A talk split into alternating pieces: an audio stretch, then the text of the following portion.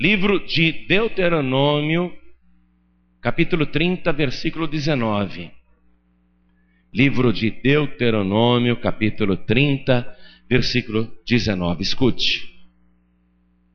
Os céus e a terra tomo hoje por testemunhas contra ti, que tenho te proposto a vida e a morte, a bênção e a maldição Escolhe, pois, a vida para que vivas, tu e a tua semente, quer dizer, os teus descendentes, os teus filhos e filhas.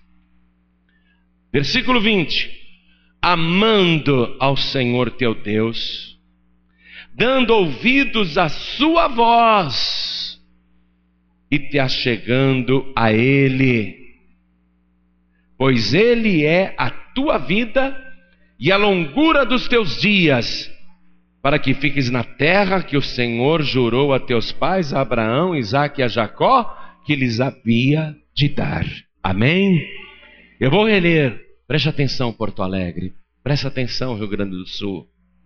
Os céus e a terra tomo hoje por testemunhas contra ti, que tenho te proposto a vida e a morte a bênção e a maldição. Escolhe, pois, a vida para que vivas, tu e a tua semente, amando ao Senhor teu Deus, dando ouvidos à sua voz e te achegando a Ele, pois Ele é a tua vida e a longura dos teus dias, para que fiques na terra que o Senhor jurou a teus pais, Abraão, a Isaac e a Jacó, que lhes havia de dar. Amém? Agora eu leio mais uma vez, e cada pessoa que está comigo aqui na sede da Paz e Vida de Porto Alegre repete em seguida. Vamos lá. Os céus e a terra. Gente, o Brasil tem que ouvir que o povo gaúcho é forte e animado. O Brasil inteiro está ouvindo. Vamos lá. Os céus e a terra. Eles vão achar que os gaúchos são fraquinhos. Os céus e a terra. Oh, glória, agora sim. Agora, gente, para o inferno ouvir, os céus e a terra. Maravilha. Agora para o céu ouvir, os céus e a terra. Tomo hoje por testemunhas contra ti, que te tenho proposto a vida e a morte, a benção e a maldição. Escolhe, pois, a vida para que vivas, tu e a tua semente, amando ao Senhor, teu Deus, dando ouvidos à sua voz e te achegando a Ele, pois Ele é a tua vida e a longura dos teus dias. Amém? Você crê nesta palavra que ela é de Deus? Eu creio também. Desocupe as tuas mãos. Vamos dar a melhor salva de palmas que Porto Alegre e o Rio Grande do Sul já deu para esta palavra. E enquanto você aplaude, abra a tua boca e diga: Glória ao teu nome, Senhor. Olha para o céu. Diga glória, glória, glória ao teu nome. Isso continua, continua. Olha que coisa linda. Senhor, abre o céu para receber este louvor, porque não é só o povo do Rio Grande do Sul, é o Brasil inteiro, pelo rádio, pela internet e gente até fora do Brasil te glorificando agora. Pai bendito, sobre cada vida que te glorifica, derrama a tua bênção, a tua graça, a tua virtude, o teu poder. Este povo que aqui veio, não veio para ouvir homem falar, todos querem ouvir a tua palavra. Então tome os lábios do pregador, tome a boca do mensageiro, envia a tua palavra com poder e autoridade, e que a tua palavra vá e produza o resultado para o qual está sendo mandada. Em nome do Senhor Jesus, diga amém, Jesus. Poder se assentar, por favor. Deus faz esta proposta. Voltarei nela no final. Eu sou neto de italianos. E você sabe que os italianos, na sua grande e imensa maioria, são católicos e eles não mudam de jeito nenhum. Aliás, foi a Itália que cedeu para o Vaticano uma parte da cidade de Roma para que o Vaticano instalasse ali um país independente, onde a Igreja Católica governa os seus fiéis no mundo inteiro através de Roma. Os italianos têm muito orgulho disso, deles terem dado um pedaço da capital italiana para que o Papa instalasse ali o seu palácio e pudesse fazer dali, do Vaticano, aquele bairro de Roma, a sede do seu governo. Então, os italianos não querem jamais mudar de religião, jamais, porque eles têm orgulho disso. Eles têm orgulho, muito orgulho disso. Eu sou neto de italianos. A minha família veio para o Brasil naquela leva de imigrantes que saíram da Europa em direção à América do Sul, a minha nona se instalou no Paraná. O meu avô tinha um irmão chamado Valentino. E o meu avô era muito religioso, como todo italiano. Meu avô participava de procissões. Meu avô acompanhava a imagem carregada pelo padre que entrava nas casas e ficava ali uma semana numa casa. Meu avô acompanhava todas as procissões e em todas as missas. E apesar dele ser tão religioso, o meu avô era um beberrão, um jogador, um homem briguento. E a pergunta é essa: se ele era tão religioso, tão devoto, tão fiel ao Papa e aos santos da Igreja Católica, por que, que ele não era um homem salvo, transformado? Por que, que ele era um cachaceiro, juntamente com o seu irmão Valentino? Um dia, o seu irmão Valentino matou um homem, o capataz da fazenda, lá no Paraná. E aconteceu assim capataz embriagado, com uma faca na mão, do lado de fora da casa e gritando: Italianinho, saia daí que eu vou te matar! Se você é homem, sai daí! E o meu avô e o Valentino dentro de casa, o meu avô falou para ele: Não sai, não, Valentino, fica aqui, aqui ele não pode entrar.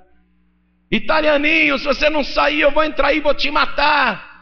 O Valentino olhou para a parede e tinha uma cartucheira, uma espingarda daquelas de chumbo grosso. Valentino pegou a cartucheira, pegou a espingarda e falou: Não entra aqui não, que eu tenho uma cartucheira, eu te encho o peito de chumbo. E o capataz, com a faca na mão do lado de fora da casa, gritou: Eu não tenho medo porque a rezadeira fechou meu corpo. E ele entrou na casa com aquela faca na mão para matar o Valentino e levou uma carga de chumbo grosso e quente no peito e ele morreu na hora. A minha avó, desesperada, minha nona, mandou que o Valentino fugisse, mas falou para ele: Meu filho, antes passe na cidade de Aparecida do Norte. Faça uma promessa para santa para você não ser preso e desapareça. E minha nona deu dinheiro para o Valentino. Quando a polícia, quando o investigador chegou lá na fazenda, Valentino já tinha escapado. O investigador pediu para minha nona se ela tinha alguma fotografia do filho. E ela ingenuamente deu, porque um parente não é obrigado a produzir prova, principalmente uma mãe contra o seu filho. E ela só tinha uma fotografia do Valentino, só existia uma foto do Valentino. E ela deu para o investigador. O investigador com aquela foto começou a procurar o Valentino, mas ele já estava lá em Aparecida. Fez todas as promessas para santa. Aí ele ficou feliz. Agora que eu paguei minhas promessas para santa, ninguém vai me prender. E ele pegou um trem Aparecida do Norte e foi parar lá na Estação da Luz em São Paulo. E ele estava na plataforma da Estação da Luz, ali, pensando: eu vou pegar um trem e vou desaparecer. E nunca irão me prender, porque eu fiz a promessa para a Santa. Eu sou protegido. E justamente quando ele estava lá naquela estação da luz para pegar um trem para qualquer lugar, o investigador da cidade de São José dos Pinhais estava na estação da luz também. E no bolso do paletó, a única fotografia do Valentino que existia. Te pergunto se isso é coincidência. Valentino lá na plataforma esperando um trem para qualquer lugar, está pensando para onde ele vai. E o investigador atrás dele, olhando, poxa, parece o Valentino. Olhava na foto, disfarçava, olhava para aquele moço, o Valentino era bonito. Parece o Valentino. Será que é o Valentino? Então ele chegou atrás do Valentino e gritou assim: Valentino! E o Valentino olhou para trás e disse: Que é?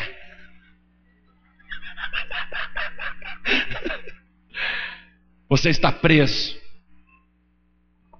E ele foi julgado e condenado pela justiça dos homens com agravante de ter fugido e puxou muitos anos de cadeia. Quer dizer que a promessa para santa não adiantou nada. Você acha possível um investigador de uma cidade do Paraná estar na estação da luz no mesmo instante que ele, com a única fotografia que existia dele naquele momento para prendê-lo, você acha possível isso? Vai escutando. O Valentino foi preso, ele era casado. O meu avô um dia foi visitá-lo na cadeia. Valentino, que livro preto é esse dentro aí da tua cela? Ah, Pepe, uma tal de Bíblia que os protestantes vieram aqui e me deram. Bíblia? É uma Bíblia, é um livro de protestante. Eu não quero esse livro, não. Você quer, Pepe? E meu avô falou: Deixa eu dar uma olhada nesse livro aí. E meu avô pegou a Bíblia e levou com ele e começou a ler. Você sabe que quando você começa a ler a Bíblia, a Gênesis, a história da criação do mundo é legal, né? A história do dilúvio, a história do Abraão, é tudo legal. Você vai lendo a Bíblia, é legal, né? Você vai lendo ali a história do Moisés, é tudo bonito.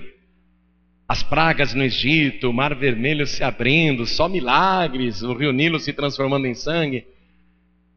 Mas quando o meu avô chegou no capítulo 20 de Êxodo, ele leu aquilo e ficou em choque, ele não conseguia mais continuar a leitura. E ele ficou perturbado, Deus não pode ter falado isso. E eu quero que você vá comigo agora no livro de Êxodo, capítulo 20. No versículo 1, está registrado que é Deus falando. Então falou Deus todas essas palavras, dizendo: É Deus falando. Agora veja o versículo 4.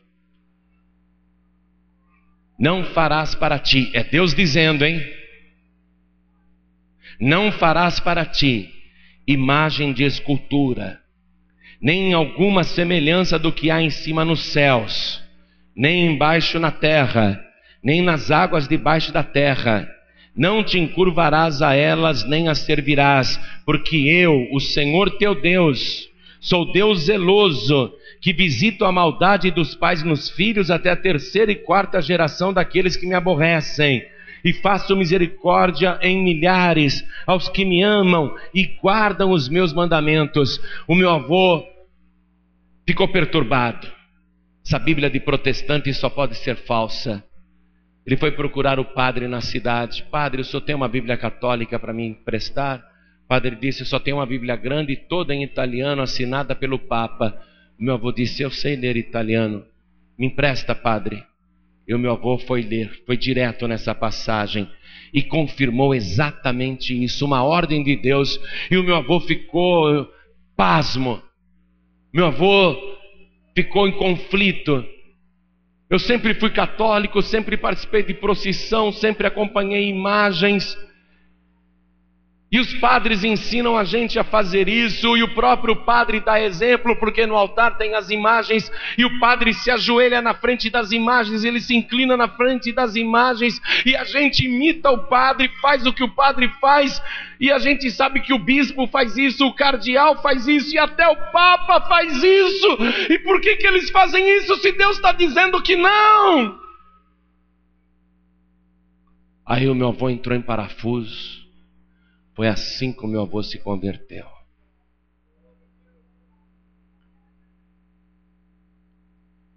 O meu avô insistentemente ia na cadeia visitar o Valentino para ele acreditar nisso. O Valentino não quer saber disso, Pepe. Ele não quis saber. Vê? Deus mandou a palavra para ele dentro da cadeia e ele desprezou a palavra e desprezou o autor da palavra. Mas aqui tem uma bênção e tem uma maldição.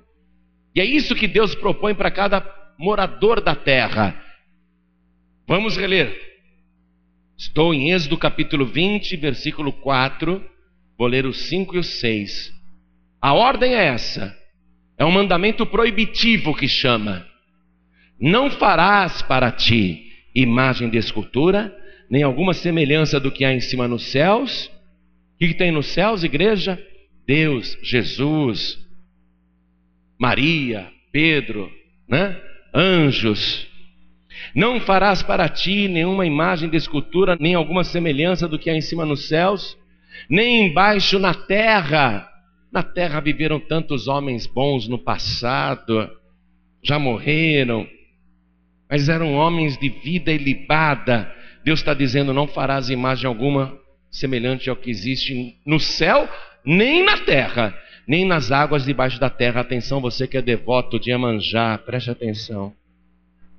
É proibido. É proibido. Versículo 5: Não te encurvarás a elas. Isso é mandamento proibitivo. É proibido se encurvar a elas, nem as servirás, porque eu, o Senhor teu Deus, veja, ele assina. No versículo 1 ele falou: que eram palavras de Deus, e agora o próprio Deus usa a primeira pessoa do singular para dizer: Porque eu, o Senhor teu Deus, sou Deus zeloso, isto é, ciumento, que visito a maldade dos pais nos filhos, até a terceira e quarta geração daqueles que me aborrecem. Então preste atenção e passa um traço aqui embaixo. Deus visita a maldade do pai ou dos pais nos filhos pai não quer saber de Deus, continua se inclinando na frente de ídolos, na frente de imagens. A mãe não quer saber de Deus e nem da palavra de Deus e continua se inclinando na frente de ídolos e imagens. Isso aborrece a Deus. Então Deus está dizendo: Eu visito a maldade destes pais nos filhos até a terceira e quarta geração daqueles que me aborrecem. Então passa um traço aqui, até a terceira e quarta geração. Passa um traço aí. A maldição que está lançada para quem desobedece, alcança até a terceira e quarta geração dos descendentes. Aí note, versículo 6, Deus diz: E faço misericórdia em milhares aos que me amam e guardam os meus mandamentos. Enquanto a maldição alcança até a terceira e quarta geração dos descendentes, a bênção para os que obedecem alcança milhares e milhares de descendentes. Misericórdia em milhares para os descendentes. Essa é a promessa. A bênção e a maldição estão aí. Agora vamos ver se Deus cumpre isso mesmo. Se essa palavra é fiel, se isso acontece, escute. Quando Valentino foi preso, a mulher dele estava grávida. Ela passou tanto nervoso com aquela prisão, aqueles acontecimentos, a fuga do marido, etc e tal. Ela passou tanto nervoso com a prisão e a condenação dele, que quando ela deu à luz, ela deu à luz a um menino, mas ela morreu no parto. Valentino ficou viúvo. E como Valentino estava preso, o meu avô pegou aquele nenê e passou a criar como se fosse filho dele dentro da palavra de Deus. O Valentino, mesmo preso, Numa daquelas visitas que os parentes de preso fazem lá na cadeia, geralmente aos sábados, lá no pátio ele conheceu uma menina menor de idade de 15 anos e, mesmo preso, conseguiu fazer um filho nela. E essa menina de 15 anos engravidou do Valentino, ele preso e ela fora, e ela teve um filho. Esse moço, quando cresceu, se tornou malfeitor, foi preso, condenado e não sei se está vivo atualmente, mas cumpriu pena numa penitenciária agrícola. Aí esta moça que ia visitar o Valentino, engravida outra vez e tem uma filha. Essa filha, quando cresceu, se tornou prostituta e na cidade de Presidente Prudente ela abriu um bordel. Promoveu a prostituição, já morreu também. Essa eu sei que já morreu porque eu tive notícias agora recentes. E aquele primeiro filho do Valentino que o meu avô criou, que foi criado dentro da palavra de Deus, que cresceu dentro do princípio da palavra, aquele moço prosperou comprou um posto de gasolina, era dono de um posto de gasolina e tinha uma chácara. Mas lembre-se, ele não era filho do meu avô, ele era filho do Valentino. Quando o Valentino saiu da cadeia, ele continuou beberrão, jogador, enganador, violento. E um dia ele aparece no posto de gasolina do filho: Meu filho, meu filho, me salva, senão vão me matar. O que, que foi, pai? O que, que foi? Eu apostei o teu posto de gasolina e eu perdi. E se eu não pagar, eles vão me matar, meu filho, eles vão matar teu pai. E ele, para proteger o pai, vendeu o posto de gasolina e foi trabalhar de frentista no posto que ele era dono. Ele tinha uma chácara. Passado alguns meses, o Valentino vem com a mesma história: Meu filho, eles vão me matar. Eu apostei a chácara no jogo. E ele vendeu a casa e ficou sem casa. Foram tantos prejuízos e maldições que o Valentino foi trazendo para sua descendência que esse moço terminou praticamente na pobreza. Esse bom filho. Agora você olha o ramo do meu avô que foi cumprindo a palavra de Deus. O meu avô gerou dois pastores, o meu pai e o meu tio. Os netos do meu avô são pastores e eu sou um deles. A descendência nossa, os que não são pastores, são todos salvos, firmes na palavra, nenhum deles se curva a ídolo nenhum. Eu tenho o privilégio de nunca ter dobrado o meu joelho na frente de imagem alguma, eu nunca dobrei o meu joelho na frente de um ídolo. A nossa família é abençoada e prospera, enquanto a família do Valentino foi sendo destruída. Eu tenho um primo, servo de Deus chamado Serginho, que ele foi nomeado pela General Motors para ser o coordenador de todas as concessionárias na região de Presidente Prudente e ele mudou-se para Presidente Prudente. O Serginho não conhecia nenhum descendente do Valentino, mas ele descobriu que na cidade de Presidente Prudente tinham vários palharins, netos do Valentino. E ele foi procurar um que também era seu primo, que ele não conhecia, e quando ele chegou lá, ele conheceu o Nelson. O Nelson, com 42 anos, eu não conheço ainda o Nelson, só falei com ele por telefone.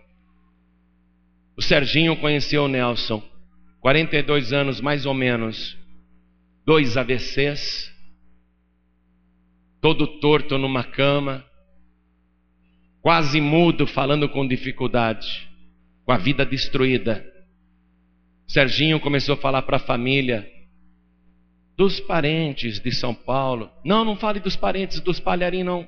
Apesar de nós sermos palharim, nós odiamos os palharim por causa do nosso avô Valentino, que só destruiu a gente.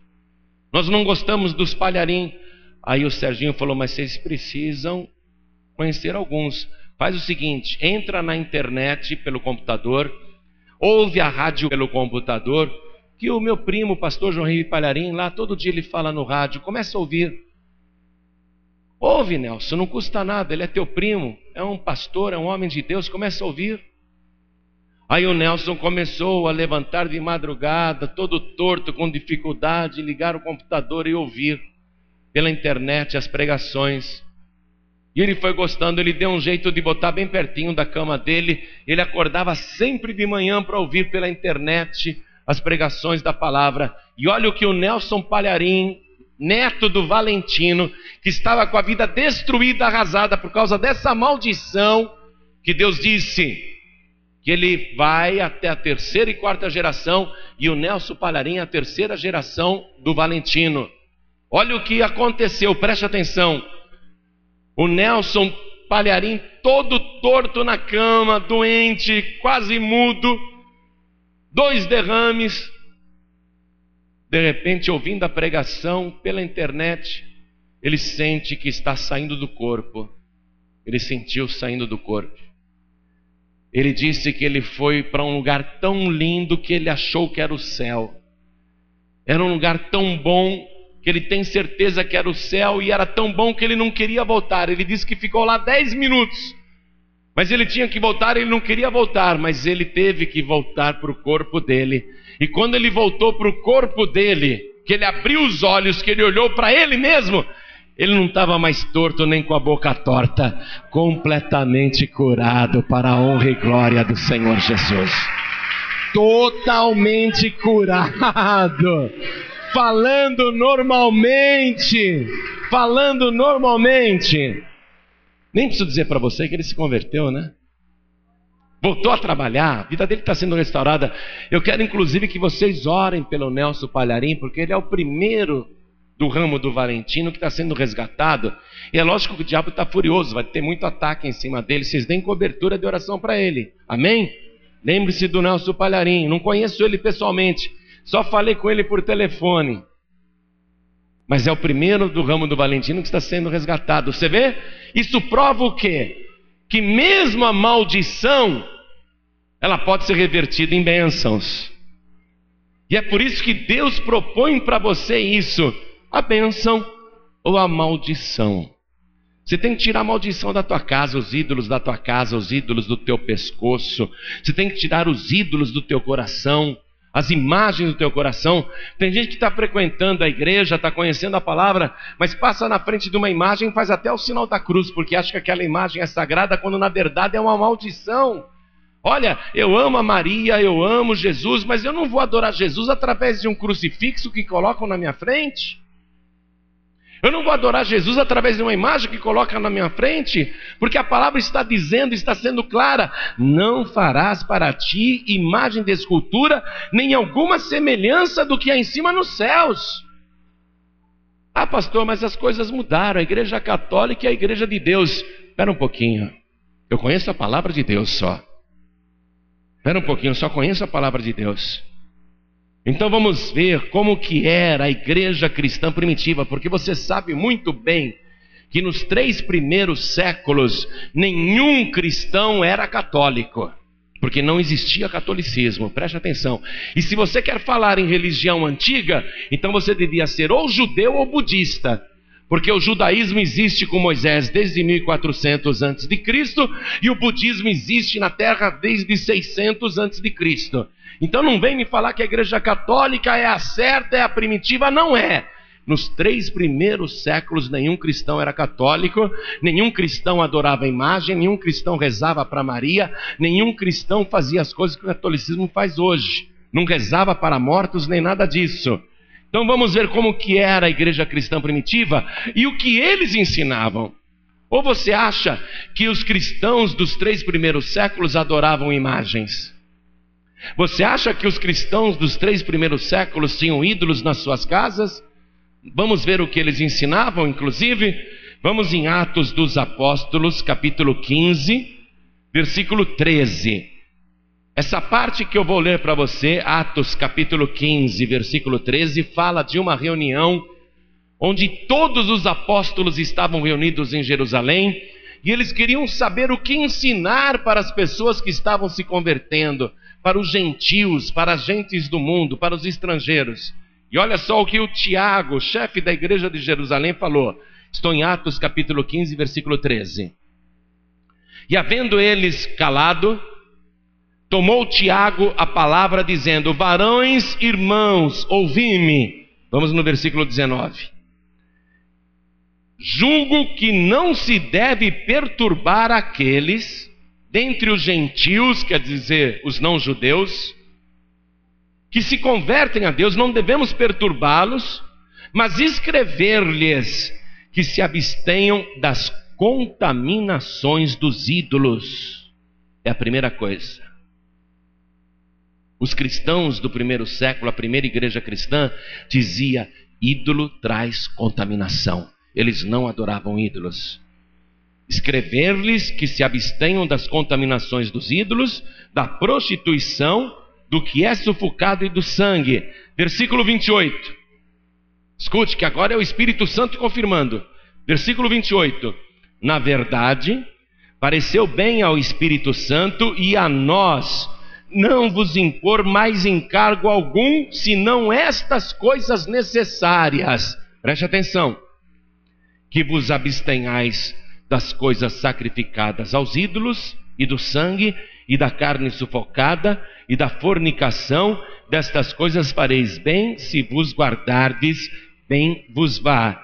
Tendo-se eles então despedido, partiram para Antioquia e, ajuntando a multidão, entregaram a carta. E quando a leram lá no estrangeiro, lá na Antioquia, e quando a leram, alegraram-se pela exortação. Agora veja o que o apóstolo Paulo pregava e ensinava para as igrejas que ele abria e para os cristãos que se convertiam. Veja o que ele ensinava.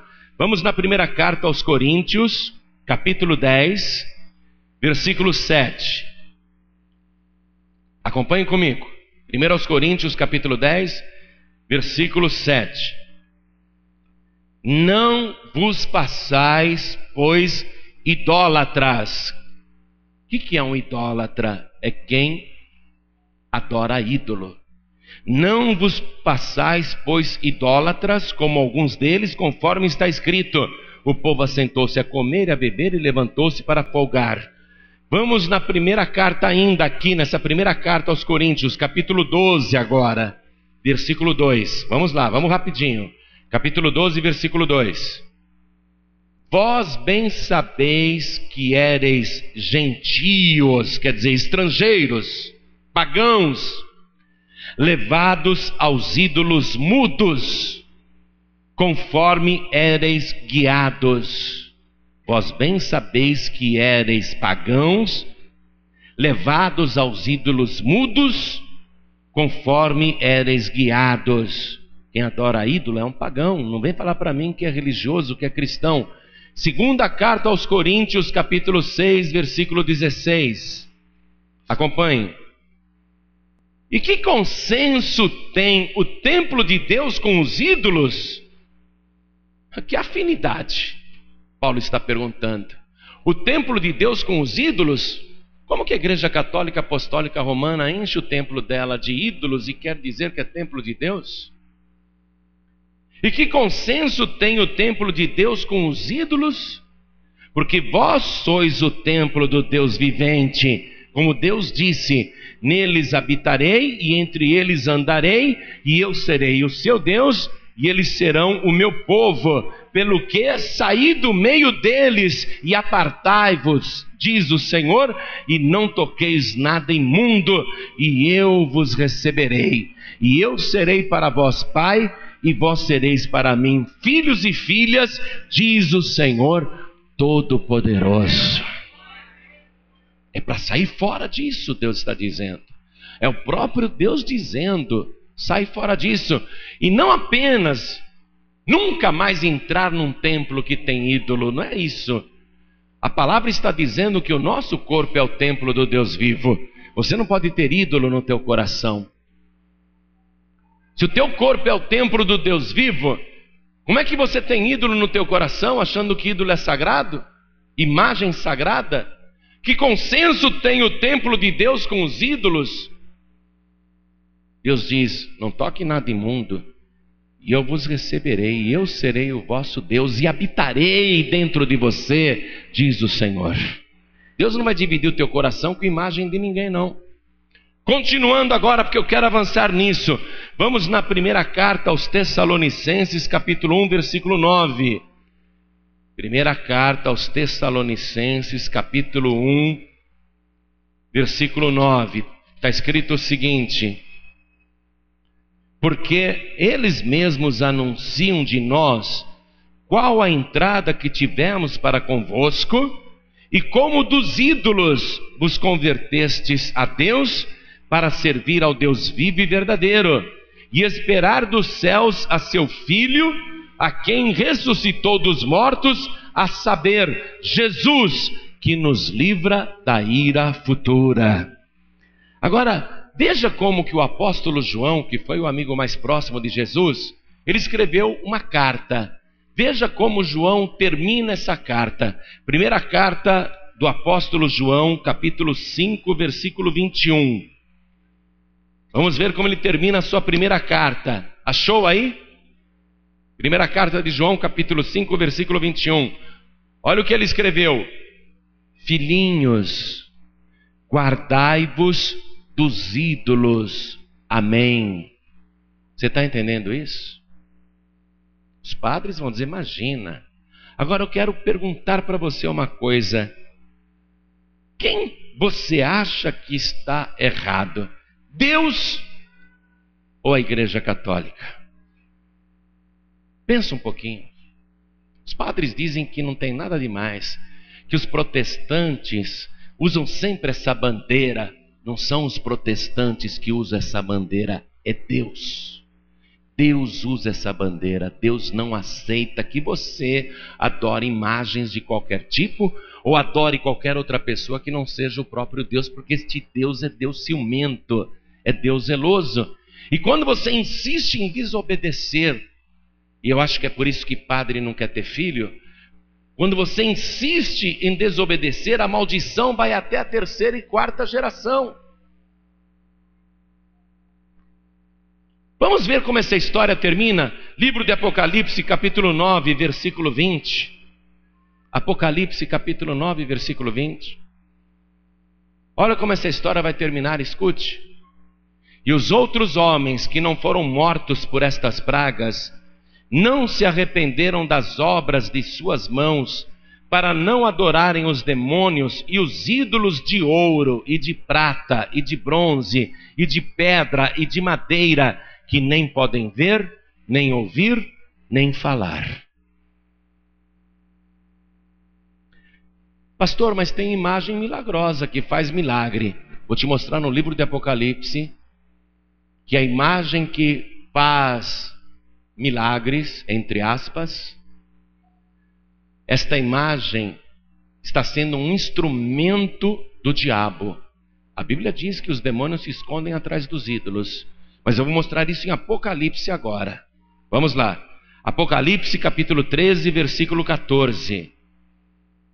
E engana os que habitam na terra com sinais que lhe foi permitido que fizessem em presença da besta, dizendo aos que habitam na terra que fizessem uma imagem à besta que recebera a ferida da espada e vivia e foi-lhe concedido que desse espírito à imagem da besta, para que também a imagem da besta falasse e fizesse que fossem mortos todos os que não adorassem a imagem da besta. Deus permite que um espírito de erro produza essas coisas para os desobedientes. Já que eles querem ser enganados, Deus libera o erro. Agora vamos ver aqui a continuação, olha só, Apocalipse capítulo 14, versículo 9. E o seguiu o terceiro anjo, dizendo com grande voz: Se alguém adorar a besta e a sua imagem, e receber o sinal na testa ou na mão, também o tal beberá do vinho da ira de Deus que se deitou, não misturado no cálice da sua ira, e será atormentado com fogo e enxofre diante dos santos anjos e diante do cordeiro. A advertência do anjo para os idólatras. Apocalipse capítulo 16, versículo 1. E ouvi, vinda do templo, uma grande voz que dizia aos sete anjos: Ide e derramai sobre a terra as sete taças da ira de Deus. E foi o primeiro e derramou a sua taça sobre a terra, e fez-se uma chaga maligna, má e maligna nos homens que tinham o sinal da besta e que adoravam a sua imagem. Só maldição para quem adora imagem. Só maldição. Só sofrimento. Agora, quem não adora imagem tem recompensa. Vamos lá. Aqui mesmo, Apocalipse capítulo 20, versículo 4. Já estou terminando a mensagem, mas não vou deixar de falar isso não. Apocalipse capítulo 20, versículo 4. E vi tronos, e assentaram-se sobre eles aqueles a quem foi dado o poder de julgar. E vi as almas daqueles que foram degolados pelo testemunho de Jesus e pela palavra de Deus, e que não adoraram a besta nem a sua imagem, e não receberam um sinal na testa nem na mão, e viveram e reinaram com Cristo durante mil anos. Para quem é fiel só a Deus e não adora imagem. Mas qual é a recompensa final do idólatra que insiste em continuar adorando imagens sabendo que Deus proibiu? Apocalipse capítulo 21, versículo 8. Mas quanto aos tímidos, e aos incrédulos, e aos abomináveis, e aos homicidas, e aos fornicadores, e aos feiticeiros, e aos idólatras, e a todos os mentirosos, a sua parte será no lago que arde com fogo e enxofre, o que é a segunda morte. O próprio Senhor Jesus confirma isso. Vamos terminar a mensagem Apocalipse capítulo 22, versículo 15. Eu te mostrei agora o fim da história. Olha como essa história dos idólatras vai terminar. Apocalipse capítulo 22, versículo 15. A confirmação, Jesus falando: Ficarão de fora os cães, e os feiticeiros, e os que se prostituem, e os homicidas, e os idólatras, e qualquer que ama e comete a mentira. Eu, Jesus, é Ele que está falando, enviei o meu anjo para vos testificar estas coisas nas igrejas. O anjo que Jesus se refere é o pastor da igreja. É o pastor que tem que ensinar. Como é que eu iniciei essa mensagem com você? Deuteronômio, capítulo 30, versículo 19. Vamos terminar? Eu comecei a mensagem assim, nós vamos terminar assim. Volte para Deuteronômio, capítulo 30, versículo 19.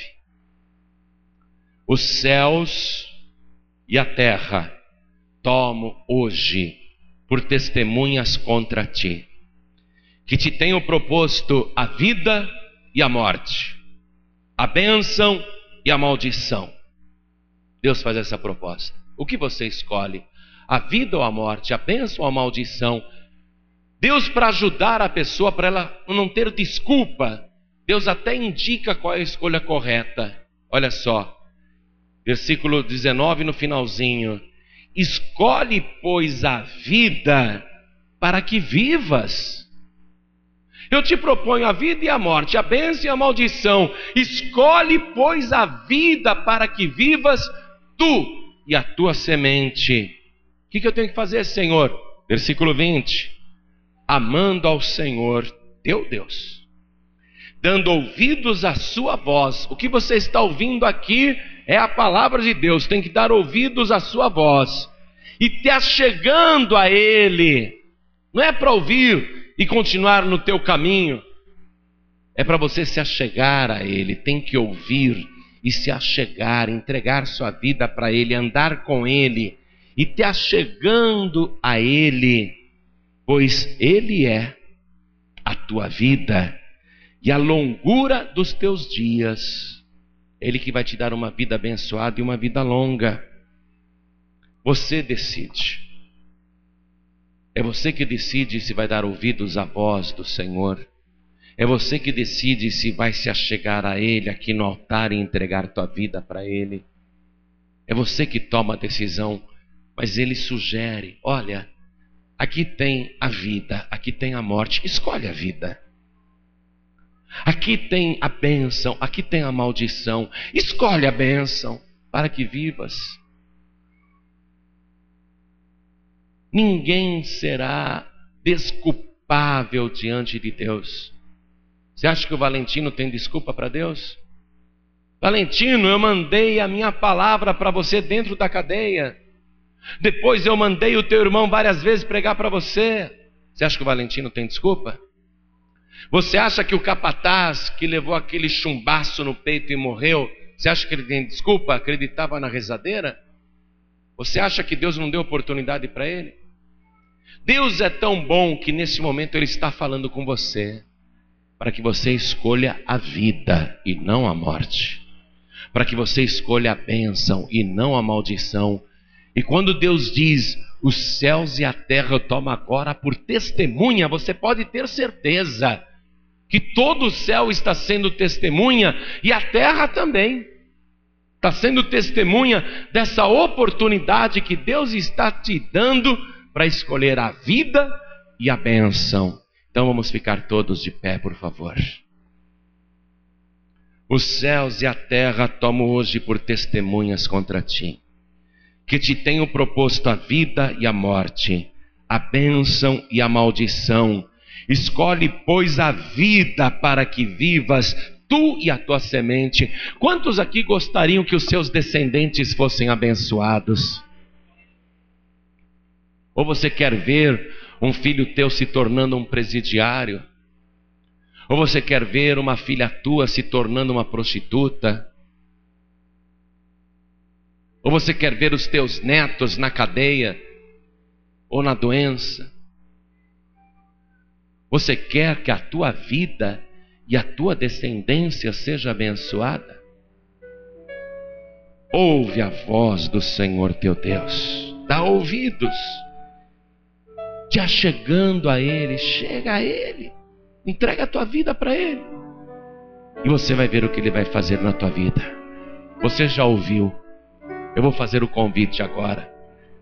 Se você escolhe a bênção, se você escolhe a vida, e a bênção é Jesus Cristo, a vida é Jesus Cristo. Jesus disse: Eu sou o caminho, a verdade e a vida. A vida é Jesus. Ele disse: Quem entrar por mim salvar-se-á. É nele que você tem que se achegar. Você que ouviu esta palavra, você está dando ouvidos à voz do Senhor? E você quer se achegar a Ele? Se você quer, escute: quantos aqui ouvindo esta palavra querem receber o Senhor Jesus, a vida, aquele que deu a vida por você, aquele que morreu para que você não morra jamais, porque até a morte ele venceu. Quantos aqui querem receber o Senhor Jesus como único, suficiente, exclusivo e eterno Salvador? Quem quer, erga sua mão direita assim bem alta. Que maravilha, olha quanta gente. Que maravilha! Oh, que bom que você fez a escolha certa. Todos que ergueram as mãos, venham aqui para frente e se achegue, se achegue ao Senhor teu Deus. Você que deu ouvidos à voz do teu Deus, se achegue agora a Ele. Vem cá. Vamos aplaudir mais ao nome do Senhor Jesus, igreja. Olha quanta gente, vamos aplaudir, igreja. Que maravilha! Que maravilha, eu estou demais de feliz por você. Você vê como Deus, ele pega a maldição e já transforma em bênção. O Nelson Palharinho, neto do Valentino, estava na maldição por culpa do avô. Mas foi só o Nelson ficar ouvindo a palavra pela internet. Foi curado, foi salvo. Você vê como a maldição vira bênção? É isso que vai acontecer com você agora. A tua maldição está virando bênção. É isso que está acontecendo com você agora. A tua morte está virando vida. Parabéns. Fica aqui na frente. Eu quero chamar aqui você que está sem igreja. Você que está sem igreja nenhuma. Conhece a palavra de Deus. Você não pode ficar sem igreja. Jesus está voltando. A igreja é o corpo de Cristo. É na igreja que você participa da Santa Ceia. Você não pode ficar sem igreja. Quanto tempo você não toma Santa Ceia? Eu não quero saber porque você saiu de tal igreja ou porque você não está em igreja nenhuma. O que nós queremos saber é se você quer voltar para a casa do Pai. Se você quer ser recebido pelo Pai com alegria. Em filho pródigo, em filha pródiga. Quer voltar para a casa do Pai? Você que está sem igreja, vem aqui para frente. Isso, vem, vem para cá. Vamos aplaudir ao nome do Senhor Jesus. Venha, venha, filho pródigo, venha. Venha, filha pródiga. Vamos aplaudir mais, igreja. Quero falar com você que está fraco, fraca na fé. Eu quero orar para fortalecer a tua fé. Deus vai fazer isso, Ele vai te renovar hoje. Você que está com dificuldade de seguir o Senhor Jesus, ou se tem ainda algum ídolo no teu coração, Vamos tirar isso. Vem aqui para frente que eu vou orar para você. Vem para cá. Pode vir. Isso, venha. Enquanto você está vindo, quero falar com você que está me ouvindo pelo rádio. Quero falar com você que está me ouvindo pela internet. Quer entregar a vida para Jesus? Quer voltar para o Senhor agora? Se ajoelhe ao lado do teu rádio, se ajoelhe ao lado do teu computador. Você que está ouvindo esta mensagem enquanto dirige, quer entregar a vida para Jesus, quer voltar para Ele, não precisa parar o veículo, diminui só a velocidade, coloque a mão direita sobre o teu peito, porque nós vamos orar. Vamos nos ajoelhar aqui, na sede da Paz e Vida de Porto Alegre. Igreja, estende a mão direita na direção de cada pessoa que está ajoelhada. Você que está de joelhos, ore assim comigo. Meu Deus e meu Pai. Você que está de joelhos, põe a mão direita assim sobre o peito, sobre o coração, ó. Ore comigo, mas ore com fé, tá bom? Meu Deus e meu Pai, a tua palavra é muito clara e eu a recebo, e é melhor obedecer ao Senhor do que uma religião, porque eu quero entrar na Cidade Santa pelas portas por isso agora eu dobro os meus joelhos para receber o Senhor Jesus como meu único, suficiente, exclusivo, eterno Salvador. E eu te peço, Senhor, perdoa agora todos os meus pecados e me purifica pelo sangue de Jesus. E tira, Senhor, todo ídolo do meu coração, porque a partir de agora eu vou adorar somente ao Senhor em espírito e em verdade. Escreve, Senhor, o meu nome no teu santo livro, o livro da vida, e me dê agora a certeza e a alegria da minha salvação para todo sempre e em nome de Jesus. Amém. Você acabou de receber as boas novas do Evangelho através de João Ribe Palharim.